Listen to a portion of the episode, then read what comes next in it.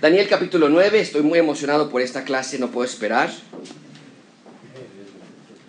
Daniel capítulo 9.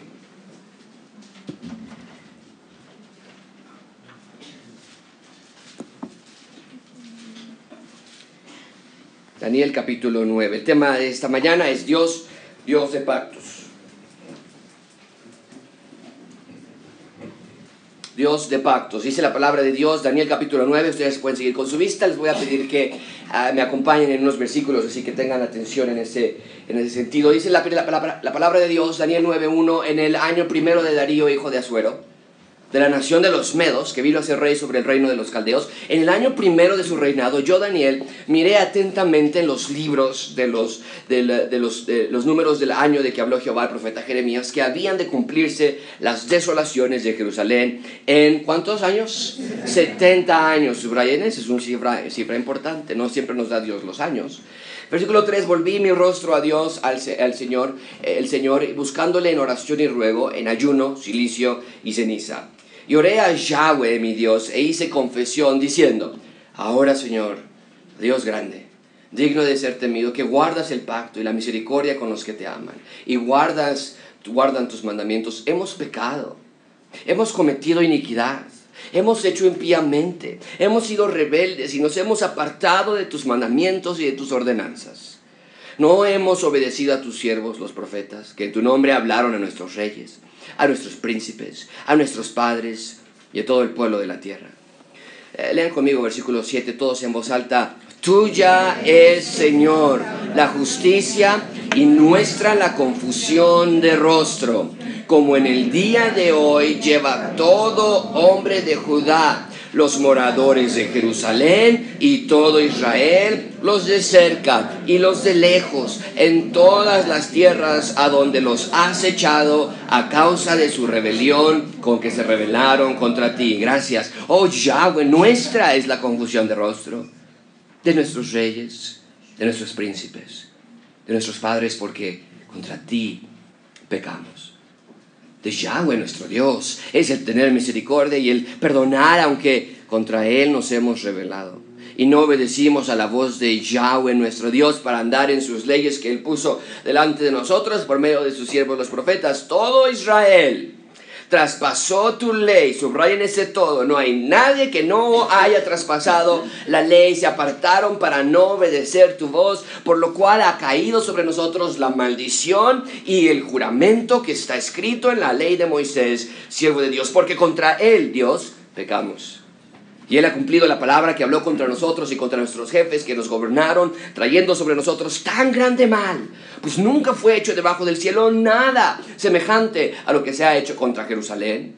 Conforme está escrito en la ley de Moisés, todo este mal vino sobre nosotros y no hemos implorado el favor de Yahweh nuestro Dios para convertirnos de nuestras maldades y entender, entender tu verdad.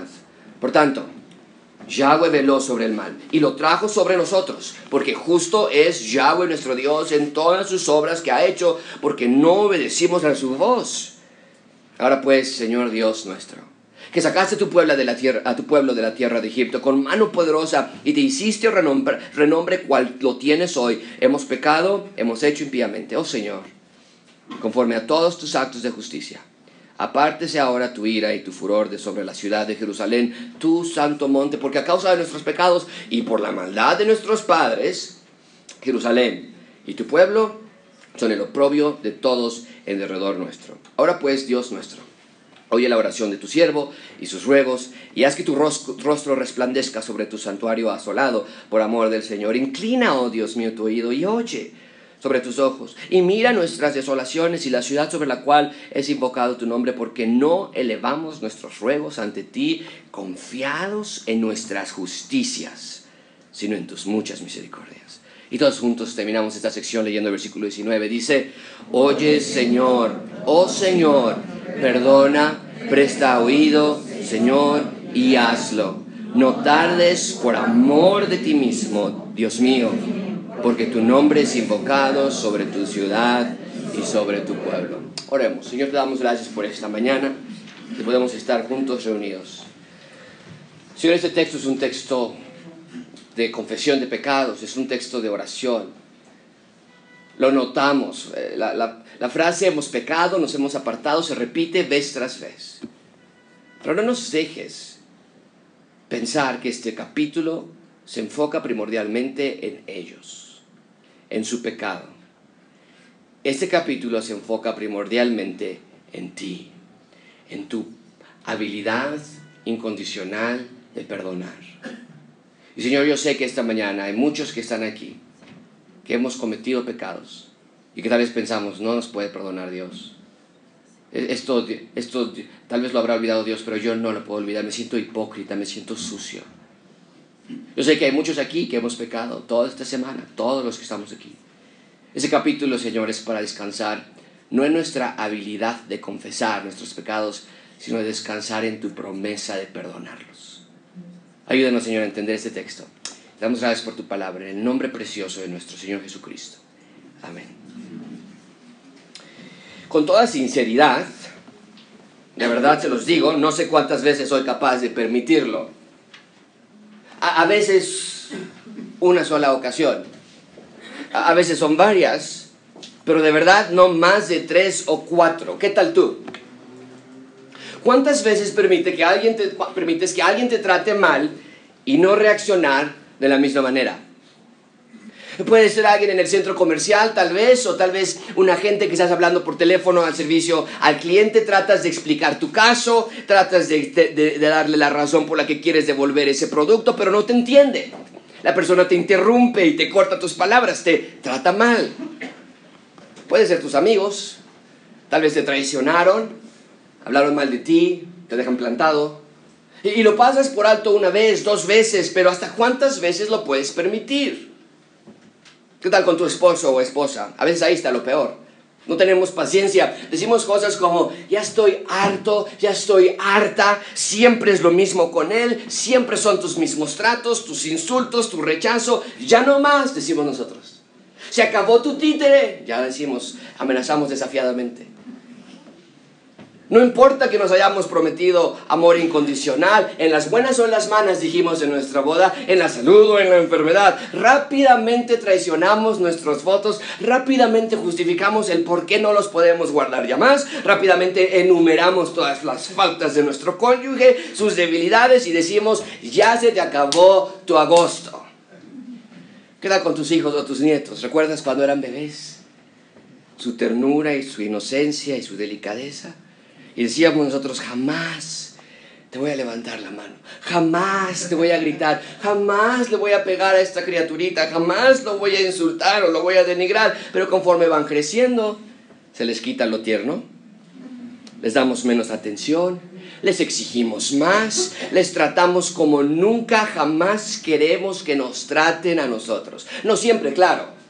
Pero hay ocasiones, tal vez en momentos de ira y de descontrol, que decimos o hacemos cosas que son hirientes. ¿Por qué? Porque, amigos, el ser humano falla en el elemento más básico de su integridad, que es cumplir sus promesas. No hay ser humano que siempre pueda cumplir lo que prometió.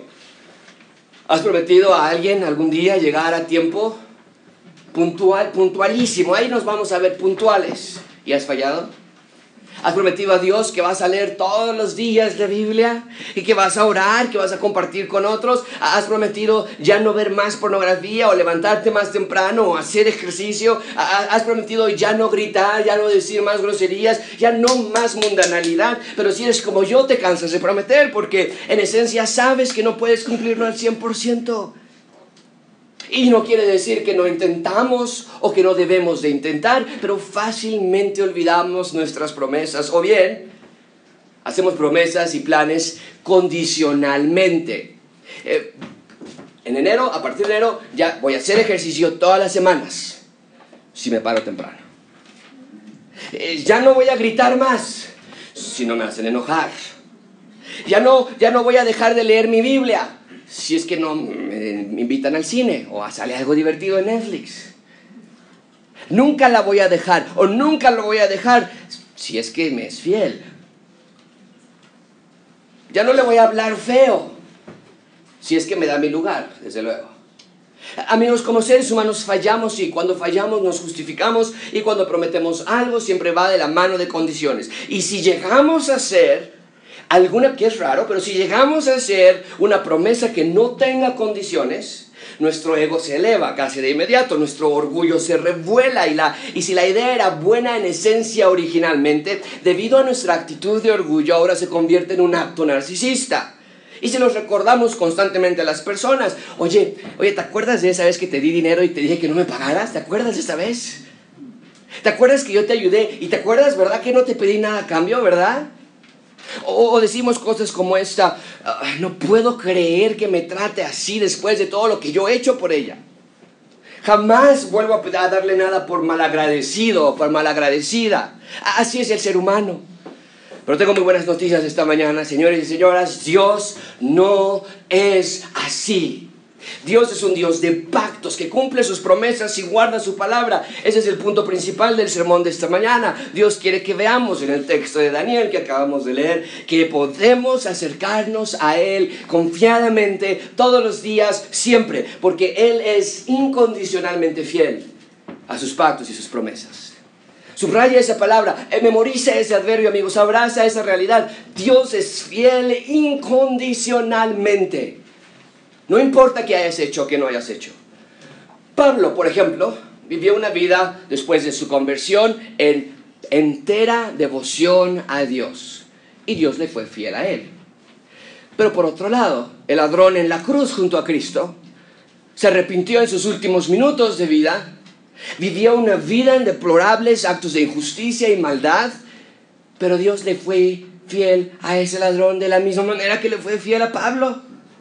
Porque amigos, la fidelidad de Dios no depende de ti o de tus obras o de tus intenciones o de tu presentación, sino de Dios.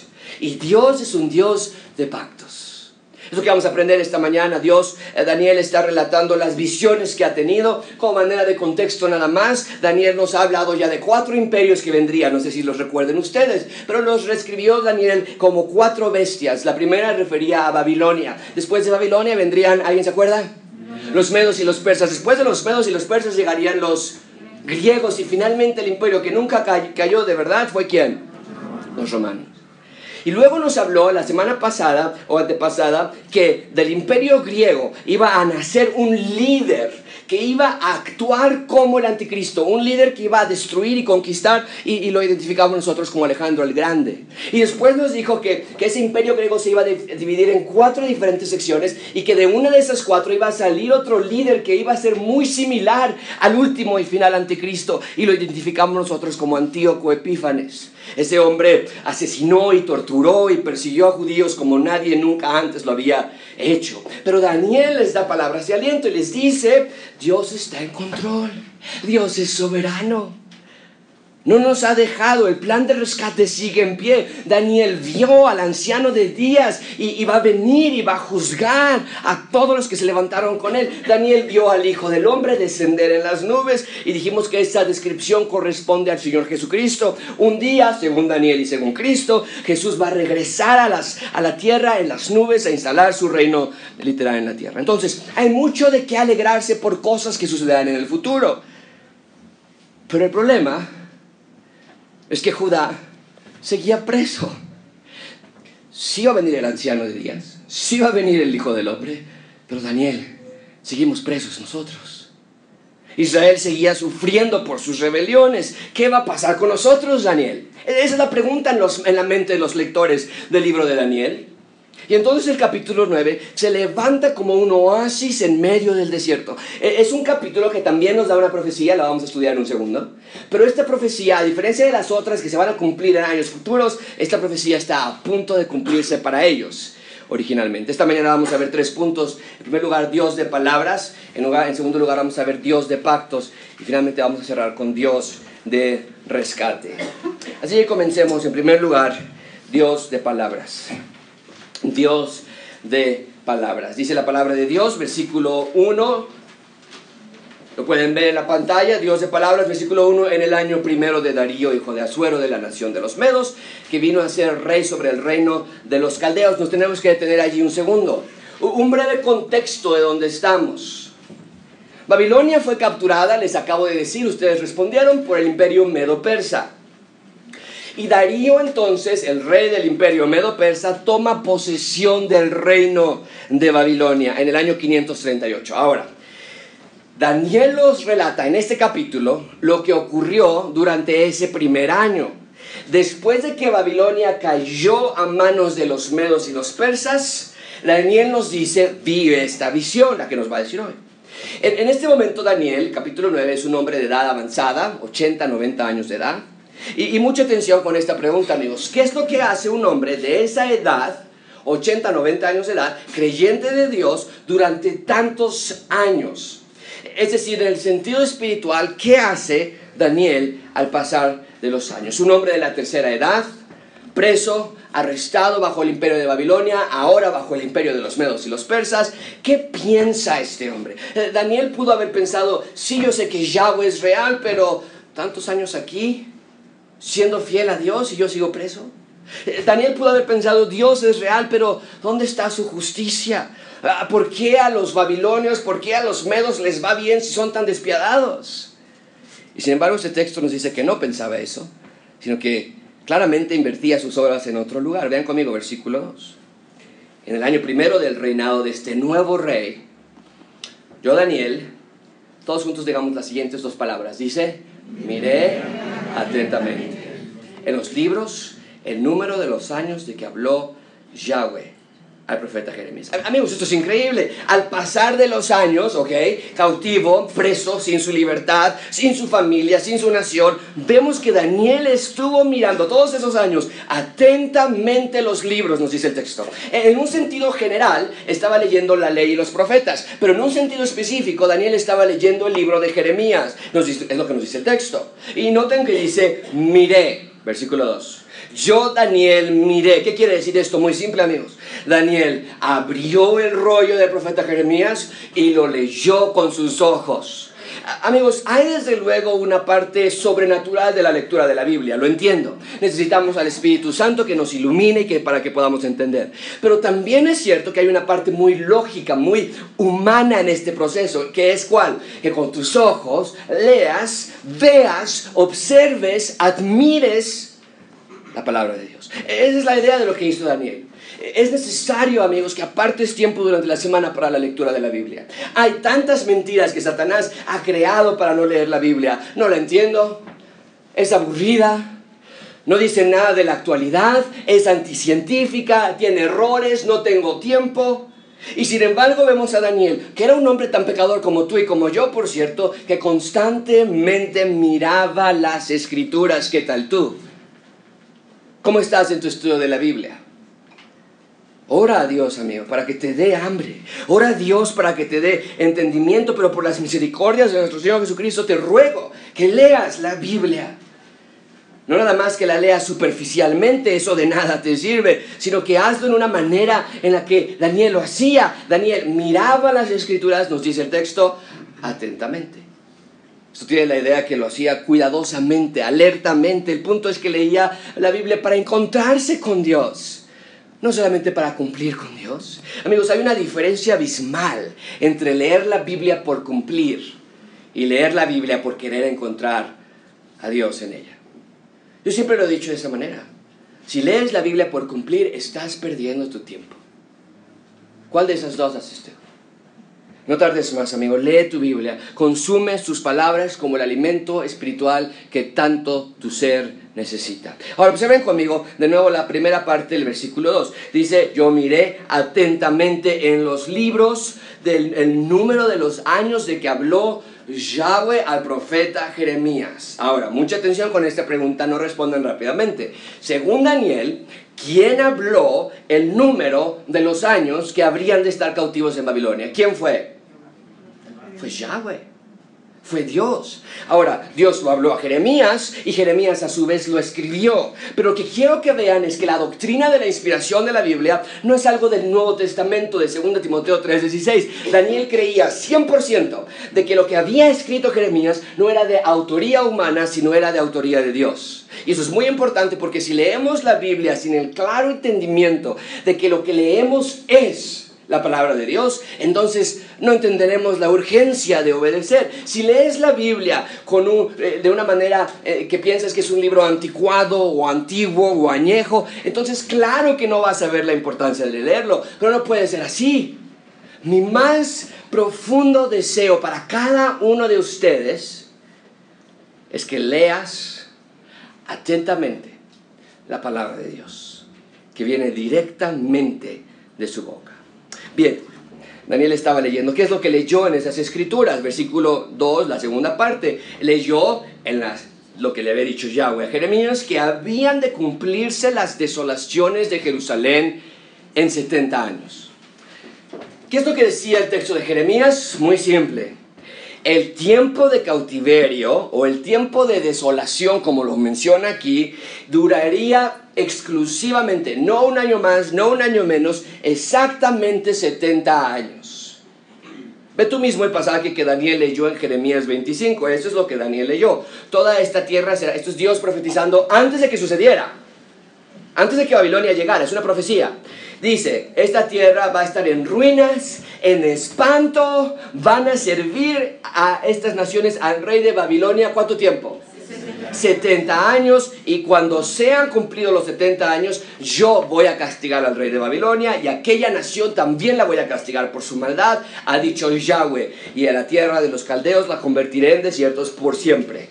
Ahora, ¿en qué año comenzó el cautiverio de Israel? Pueden ser dos fechas. Recuerden que cuando contamos eh, los años del Antiguo Testamento antes de Cristo lo hacemos de manera regresiva sí puede ser que el inicio sea considerado cuando Jerusalén fue destruida en el año 586. Cuando los babilonios vienen y destruyen Jerusalén en el 586, si le restamos los 70 años que dijo que iba a durar el cautiverio, terminaría que deberían ellos ser liberados en qué año? Está en la pantalla. 516. Dijimos también que este capítulo fue escrito en el 538. Entonces, si ellos están en el 538 y según Dios se deberían liberar el 516, a Daniel le faltarían aproximadamente 22 años para el fin de la cautividad. O bien puede ser que el inicio de la cautividad haya sido cuando Daniel llegó a Babilonia en el 605. Si fuese así, entonces lo tienen en la pantalla, contaríamos que comenzó el tiempo, el reloj a contar en el 605, menos los 70 años terminarían en qué año? 535. Y del 535 para el 538 faltarían solamente 3 años. Ahora, el punto, amigos, no es las matemáticas de las fechas sino lo que Daniel vio es que, en primer lugar, Dios había prometido libertad, les había sido dada una cantidad exacta de años que estarían cautivos, y ya sea que sean 22 años o ya sea que sean 3 años, el punto es que el fin de su cautividad está acercándose. Y Daniel se acerca en oración entonces a Dios. Daniel, vamos a ver su oración en un minuto, pero lo que quiero que vean es la misericordia de Dios sobre Judá. Porque Judá no se merecía misericordia. Hemos hablado que la palabra Gesed quiere decir amor o fidelidad o misericordia incondicional. Judá estaba cautiva precisamente porque no quería a Dios. Judá dudaba de Dios. No creía en Dios, no creía en su bondad, no creía en su ley, no creía en sus beneficios. Amigos, el pueblo de Israel, mucha atención con esto, no quería a Yahweh. Y sin embargo, Dios amaba a Israel. No porque Dios sea un Dios obstinado y que no entienda qué quiere decir no. Dios no entiende que no te quieren, sino que era por amor a su nombre. Dios tiene jeces por amor a su nombre. Amigo, mucha atención con esto. Tal vez lo debía haber puesto en la pantalla.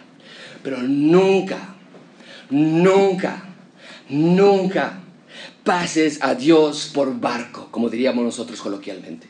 No pienses ni por un segundo que Dios te está rogando que le aceptes porque necesita tu compañía. Dios te está ordenando que le obedezcas porque tú le necesitas a Él. Y claro que lo hace por amor a ti, porque sabe que la única felicidad que tanto buscas solamente la vas a poder encontrar en tu Creador. Pero el elemento más básico de la teología de Dios es que todo lo que Dios hace es para su propia gloria. Escúchalo tú mismo como lo dice Isaías en Isaías 48.9. ¿Por amor de qué? mi nombre, es para mi gloria. Voy a diferir mi ira y para alabanza mía la reprimiré para no destruirte. Dios es misericordioso por amor a su nombre. Escucha lo que David escribe en el Salmo 106. Pero Él los salvó por amor de qué? De su nombre. Para hacer notorio su poder. Y Daniel sabía eso. Porque en cuanto lee que Dios ya había dicho cuánto tiempo duraría la cautividad y cuánto tiempo dice la profecía que iba a durar, ¿cuántos años? 70 años, lo primero que Daniel hace es postrarse ante Dios. Porque entendía, todo es gracias a su infinita, incondicional e inmerecida misericordia. Ven conmigo, versículo 3. Él lee, oye, van a ser 70 años, o faltarían 22, ya es pronto, o faltarían 3, que es mucho mejor. Y Daniel se dice, volví mi rostro a Dios, buscándole en oración y ruego, en ayuno, celicio. Y si dice, nosotros diríamos, Daniel, ¿Por qué estás haciendo eso? Son buenas noticias de que acabas de leer. Dios te va a liberar en 70 años. Y claro que eran buenas noticias. Pero Daniel, aunque estaba leyendo que ya había Dios designado y dictado hacer algo, no es excusa para Daniel de no orar y no rogar y no humillarse ante Dios. Qué gran ejemplo para nosotros, ¿no es cierto? Nunca debemos tomar a Dios como nuestro genio de la lámpara mágica. Yahweh se merece respeto y admiración y reverencia. Y para Daniel esto no era una acción nueva. Ya lo habíamos leído que Daniel vivía una vida de oración constante. ¿Recuerdan lo que hizo cuando Nabucodonosor prohibió que alguien orara a Dios? Él dijo, me voy a mi casa, abro mis ventanas y oraba. ¿Cuántas veces al día nos dice el texto? Tres. Habíamos leído eso. Cuando Daniel tenía malas noticias, que no quieren que yo adore a Dios, voy a orar. Cuando recibía buenas noticias, que ya nos vamos de aquí, vamos a regresar a nuestra tierra, voy a orar. E, el orar, amigos, es acceder a confiadamente a su trono, porque el orar es entrar a la presencia de Dios. El orar es hablar íntimamente con tu Creador.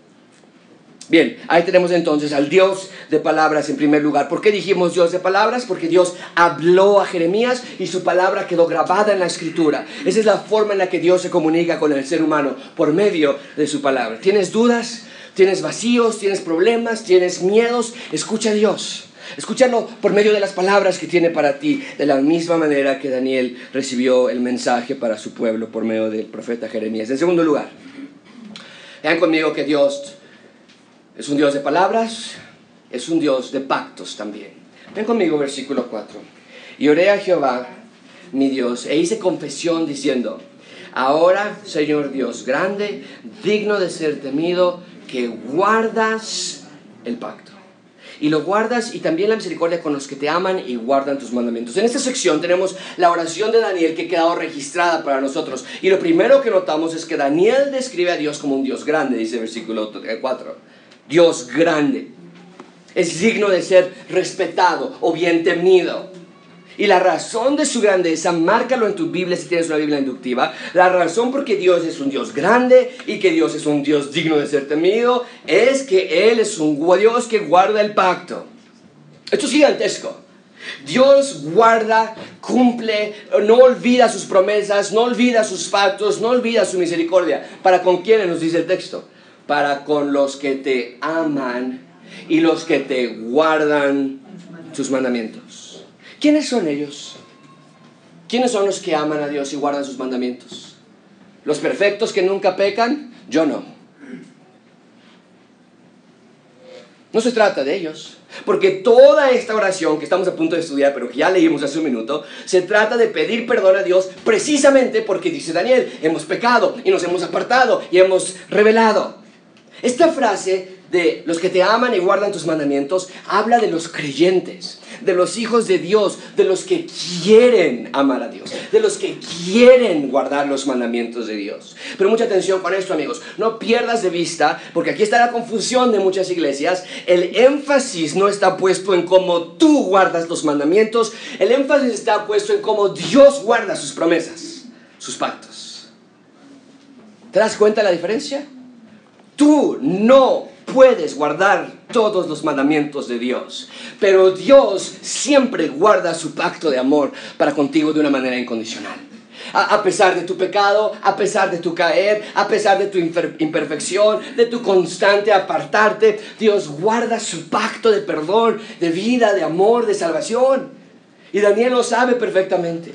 Lejos de celebrar de manera infantil, que están a punto de terminar su cautiverio, ¡eh, vámonos! Yo invito a los tacos al pastor porque ya nos vamos de aquí. Daniel se da cuenta. Oye, en 70 años nos va. Dijo que 70 años iba a durar. ¿Ya nos vamos? ¿Ya se acabó esto? Pero nosotros fuimos los que nos alejamos de Dios. Nosotros fuimos los que nos rebelamos, nosotros fuimos los que dudamos y perdimos. Y ahora Él nos va a sacar, a pesar de todo eso. Amigos, no hagamos lo mismo. No juegues al cristiano, no te engañes a ti mismo, no juegues con Dios, porque inevitablemente vas a salir perdiendo de la misma manera que los israelitas perdieron. Toma en serio tu lectura de la Biblia, tu caminar con Dios, tu enseñar a tus hijos la palabra de Dios. Tómalo en serio. Y Daniel pide a Dios que los perdone. Versículo 5. Hemos pecado, hemos cometido, hemos impíamente y hemos sido rebeldes. Nota cómo Él se incluye en, en el plural.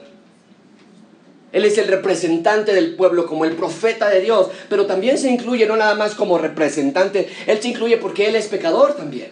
Y lo vamos a ver la próxima semana cuando estudiamos la segunda parte de ese capítulo. Era una oración corporal, por eso cada domingo comenzamos nuestra celebración en gracia abundante con una oración de confesión de pecados. Y después te damos un minuto para que tú confieses tus propios pecados. Pero amigos, la vida del cristiano está definido en un claro ciclo. Confesar tus pecados, vivir en obediencia. Cuando desobedeces, confiesas tus pecados otra vez y intentas de nuevo vivir en, en obediencia. Y es lo que está haciendo Daniel. Ven conmigo, versículo 6. No hemos obedecido a tus siervos, los profetas. Hablaron a nuestros reyes, hablaron a nuestros príncipes, hablaron a nuestros padres, a todo el pueblo de la tierra. Tuya, Señor, es la justicia. Tú eres justo, nosotros somos los confundidos y todo hombre de Judá está confundido, perdido, no tiene idea de qué está pasando, los que están cerca de Judá y también los que están lejos. Porque no todos habían sido capturados, habían sido dispersados en otras naciones. En todas las tierras a donde los has echado, estamos confundidos, perdidos, sin dirección, porque nos rebelamos contra ti. Oh Jehová, nuestra es la confusión de rostro de nuestros reyes, príncipes, padres, porque contra ti pecamos. Vemos que Daniel incluía a todos en su oración. Todos son pecadores. Los reyes, los príncipes, los padres, todos. Pero Yahweh, por favor, perdónanos. Y nosotros diríamos, Daniel, otra vez. Ya Dios prometió que los iba a sacar. ¿Para qué pides perdón? Muy simple. Muy simple. Porque el verdadero creyente de Dios quiere tener una relación con Dios y el confesar sus pecados constantemente repara la relación con Dios que se había roto gracias al pecado. Y esa confesión de pecado restaura nuestra relación con Dios, nos, nos provee de nuevo de una amistad íntima con Dios. Amigos, Daniel no nada más estaba satisfecho con salir de Babilonia, él no dijo, ya, ya nos vamos de aquí. Daniel quería el perdón y la amistad con Dios.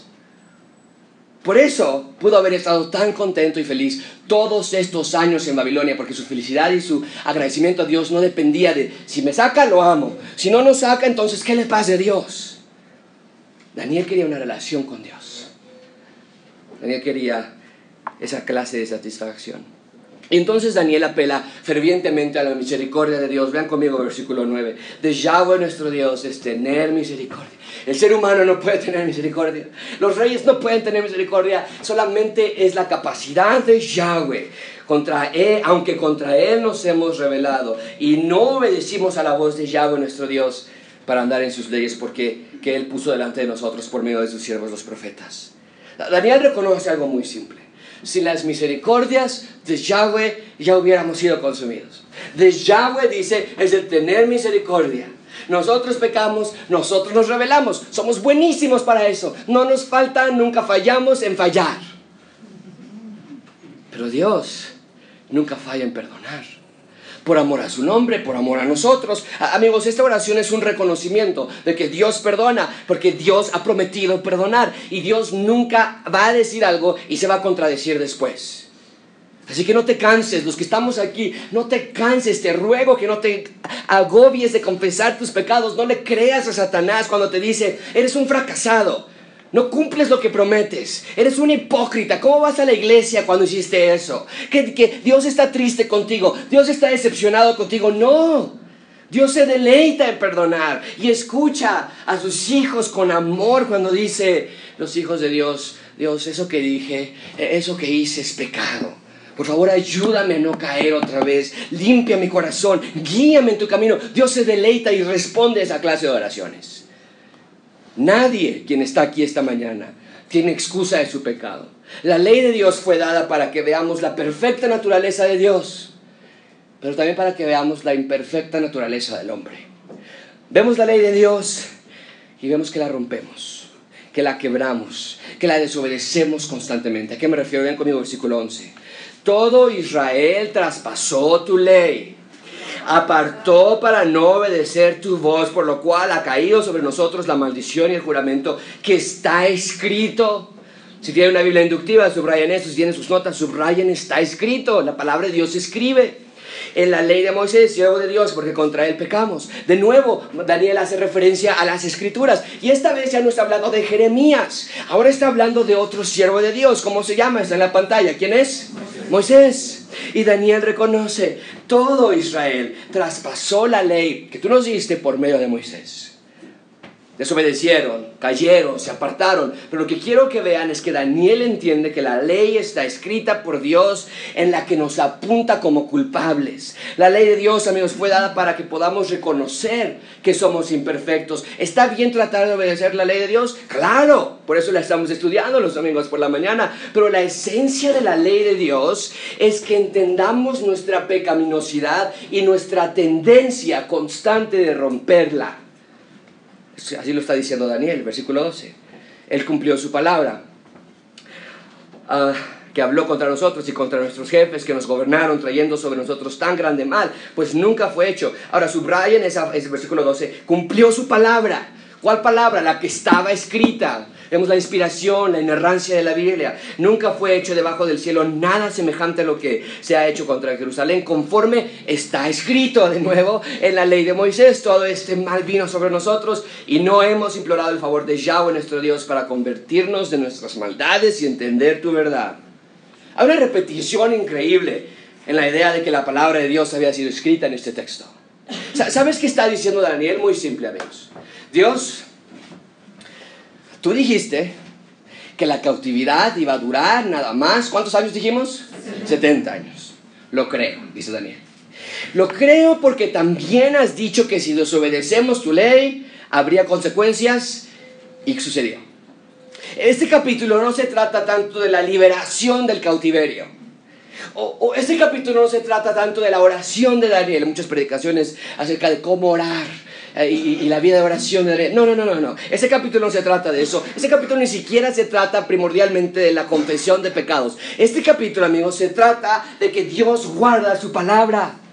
Y si dijo que habría beneficio en obedecer su palabra, lo creemos. Si dijo que habría consecuencias por desobedecer, lo creemos también. Dice Daniel, míranos dónde estamos.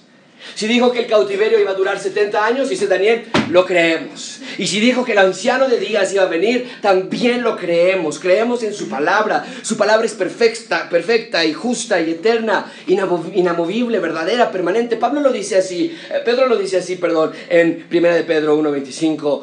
La palabra de Dios permanece para siempre. Amigo, te ruego, por favor, a que consideres que no hay palabra tan perfecta como la de Dios. Todo lo que Dios dice se cumple, absolutamente todo. Te ruego entonces que la leas y que, y que la consumas y que la disfrutes y que la admires.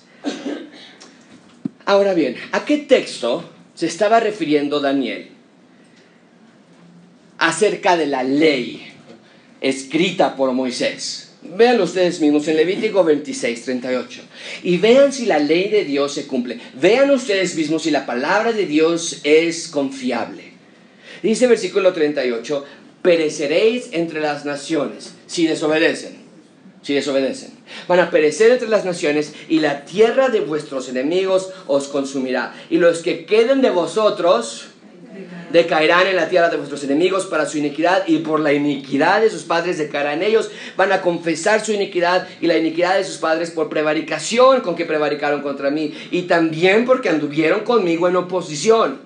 Yo también habré andado en contra de ellos y les habré hecho entrar en tierra de sus enemigos. ¿E ¿Israel entró en tierra de enemigos en cautiverio? Desde luego que sí. Y entonces se humillará su corazón incircunciso y reconocerán su pecado. Entonces yo me acordaré, y vean esa frase, me acordaré de mi pacto. Yo no olvido mi pacto. Y asimismo de mi pacto con Jacob y con Isaac y con Abraham. Y me acordaré y haré memoria en la tierra, pero la tierra será abandonada por ellos y gozará sus días de reposo. Jerusalén tuvo sus días de reposo, 70 años, inhabitada, destruida, desierta a causa de su pecado. Y entonces someterán al castigo de sus iniquidades, por cuanto menospreciaron mis ordenanzas y su alma se fastidió de mis estatutos. Y aún con todo esto, estando ellos en Babilonia, yo no los desecharé, no los abominaré para consumirlos, invalidando mi pacto con ellos porque yo Yahweh soy Dios. Antes me acordaré de ellos por el pacto antiguo. Cuando los saqué de la tierra de Egipto a los ojos de las naciones para ser su Dios, yo, Yahweh, todo se cumplió al pie de la letra. Años atrás, Dios había dicho, si me desobedeces habrá consecuencias, si me obedeces habrá beneficios, pero aún en tu desobediencia, y va a suceder, yo voy a acordar de ti, no te voy a olvidar. Esta mañana te ruego a que creas la palabra de Dios. No traigas juicio sobre ti, amigo. Escuchas la palabra de Dios semana a semana y decides rehusar obedecerla y creerla. Pide perdón a Dios por tu pecado, porque le puedes confiar que Dios te va a perdonar. Dios guarda sus promesas, tú no. Dios guarda sus pactos, tú no. Dios, no trates por ti mismo, refúgiate en Dios, encuentra la dulzura de Dios en su abrazo, no te alejes de Él, no tomes a la ligera su llamado. Daniel no era un iletrante ignorante, Daniel no creía ciegamente en la palabra de Dios, sino que Daniel miraba atentamente las escrituras. Así que hazlo tú mismo o afrenta las consecuencias voluntariamente. Finalmente vean conmigo, en tercer lugar, Dios de rescate. Dios de rescate. Versículo 15. Ahora pues, Señor Dios nuestro, que sacaste a tu pueblo de la tierra con mano poderosa, de Egipto, con mano poderosa, y te hiciste renombre cual lo tienes hoy, hemos pecado, hemos hecho impíamente. mucha atención con esto, amigos. Daniel va a hacer un recuento del gran rescate. Cuando los judíos hablaban de un rescate, pensaban en un solo rescate. Cuando fueron rescatados de la tierra de Egipto por medio de Moisés. Dios envió plagas, Dios abrió el mar rojo, literalmente los rescató de la, esclavitud de Egipto. Y la idea que está diciendo Daniel es, Dios, acuérdate, nosotros somos ese pueblo. Eran generaciones, habían pasado cientos de años ya, pero la idea es, acuérdate, ah, fue nosotros quien nos rescataste. Por favor, no nos olvides, porque tú has prometido que no nos ibas a olvidar. Nosotros pecamos, nosotros rompimos nuestra parte del pacto, pero tú no rompas tu pacto para con nosotros. Daniel no está apelando a la justicia de Dios. Daniel está rogando por la misericordia de Dios. Daniel quiere Gesed, ese amor incondicional que no se merecen. Y le pide a Dios que los rescate de nuevo. Vean conmigo versículo 16. Oh Señor, conforme a todos tus actos de justicia, apártese tu ira y tu furor. Porque a causa de nuestros pecados y por la maldad de nuestros padres, Jerusalén y tu pueblo son la burla de todos. Ahora Dios, oye la oración de tu siervo y sus ruegos, y haz que su rostro resplandezca sobre tu santuario sagrado por amor del Señor. Y, volveríamos a decir, ya te perdonó, ya está escrito, disfrútalo, vive. Hay gracia, diríamos nosotros. ¿Y cuál es la reacción de nosotros? No. Claro, por supuesto que no, porque el hecho de que Dios prometa que va a perdonar no significa que yo puedo andar en pecado por todo el tiempo. No, el, hecho de que Dios ya me prometió ir al cielo no significa que no voy a confesar mi pecado yo todos los días. Dice el versículo 17, por amor de tu nombre. Se trata de su nombre, hazlo por amor tuyo, porque cada vez que Dios perdona a alguien, el nombre de Dios es exaltado. ¿Cómo? Porque solamente un ser perfecto tiene la autoridad de perdonar pecados. Versículo 18, inclina, oh Dios mío, tu oído, oye, abre tus ojos. Y entendemos estas son antropomologías, no son, Dios no tiene ojos, Dios no tiene oídos, son, es una manera poética de decir, Dios, escúchanos. Dios es espíritu la ciudad sobre la cual tu nombre es invocado, porque no elevamos nuestros ruegos ante ti, confiados en nuestra justicia, sino en tus muchas misericordias. A veces, ayer hablábamos de nuestra comunidad misional, a veces pensamos que le podemos hacer manita de puerco a Dios. Dios, voy a ir a la iglesia todos los días, ahora sí, ¿eh? todos los días, pero sabes que mi hijo necesita ayuda. Señor, ve, ve cómo estamos leyendo la Biblia, ve cómo estamos ayunando, llevamos ya 35 días sin comer, ¿ok? Dios, ya, no, no, no, no es por nuestras obras de justicia.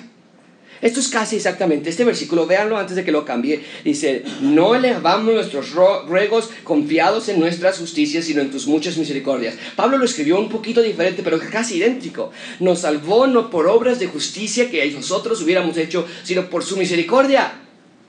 Daniel está diciendo, no tenemos autoridad moral para pedirte que nos perdones, no lo merecemos.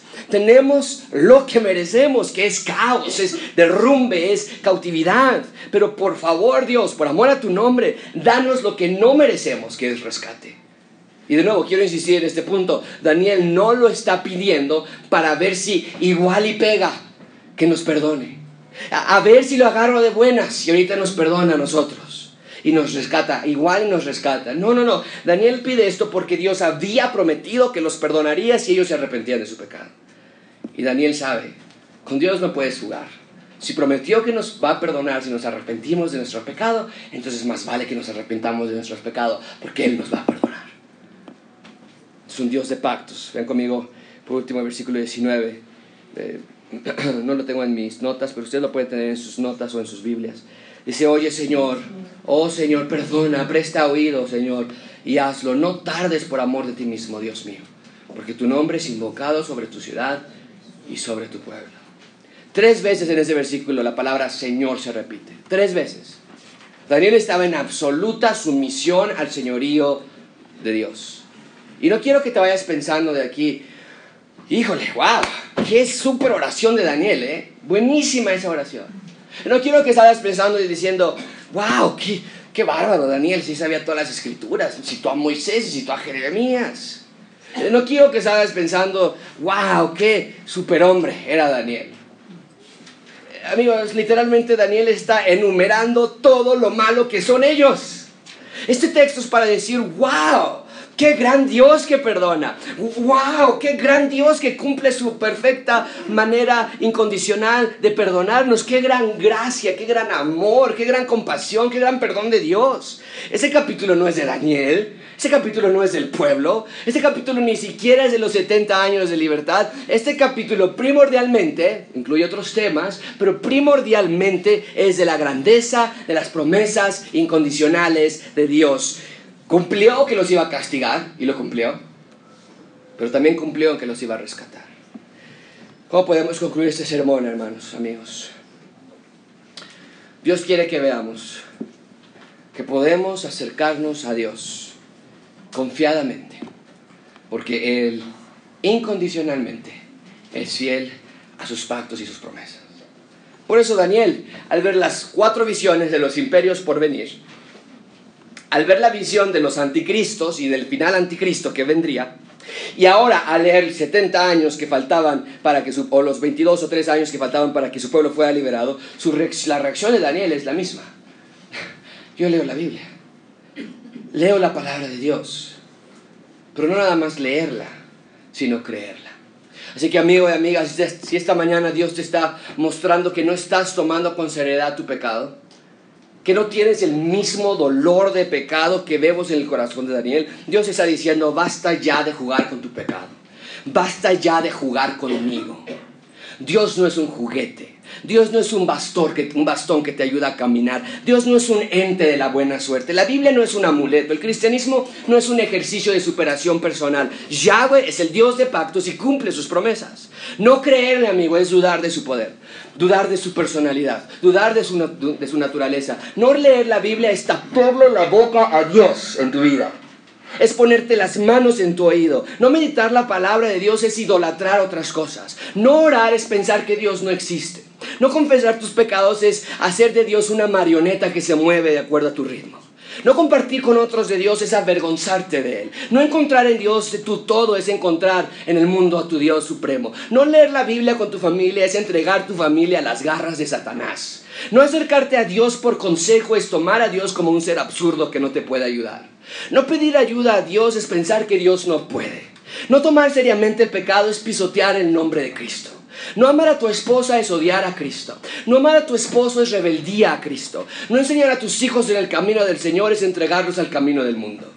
No terminar con tus pecados ocultos que nadie más sabe es pensar que Dios es ciego.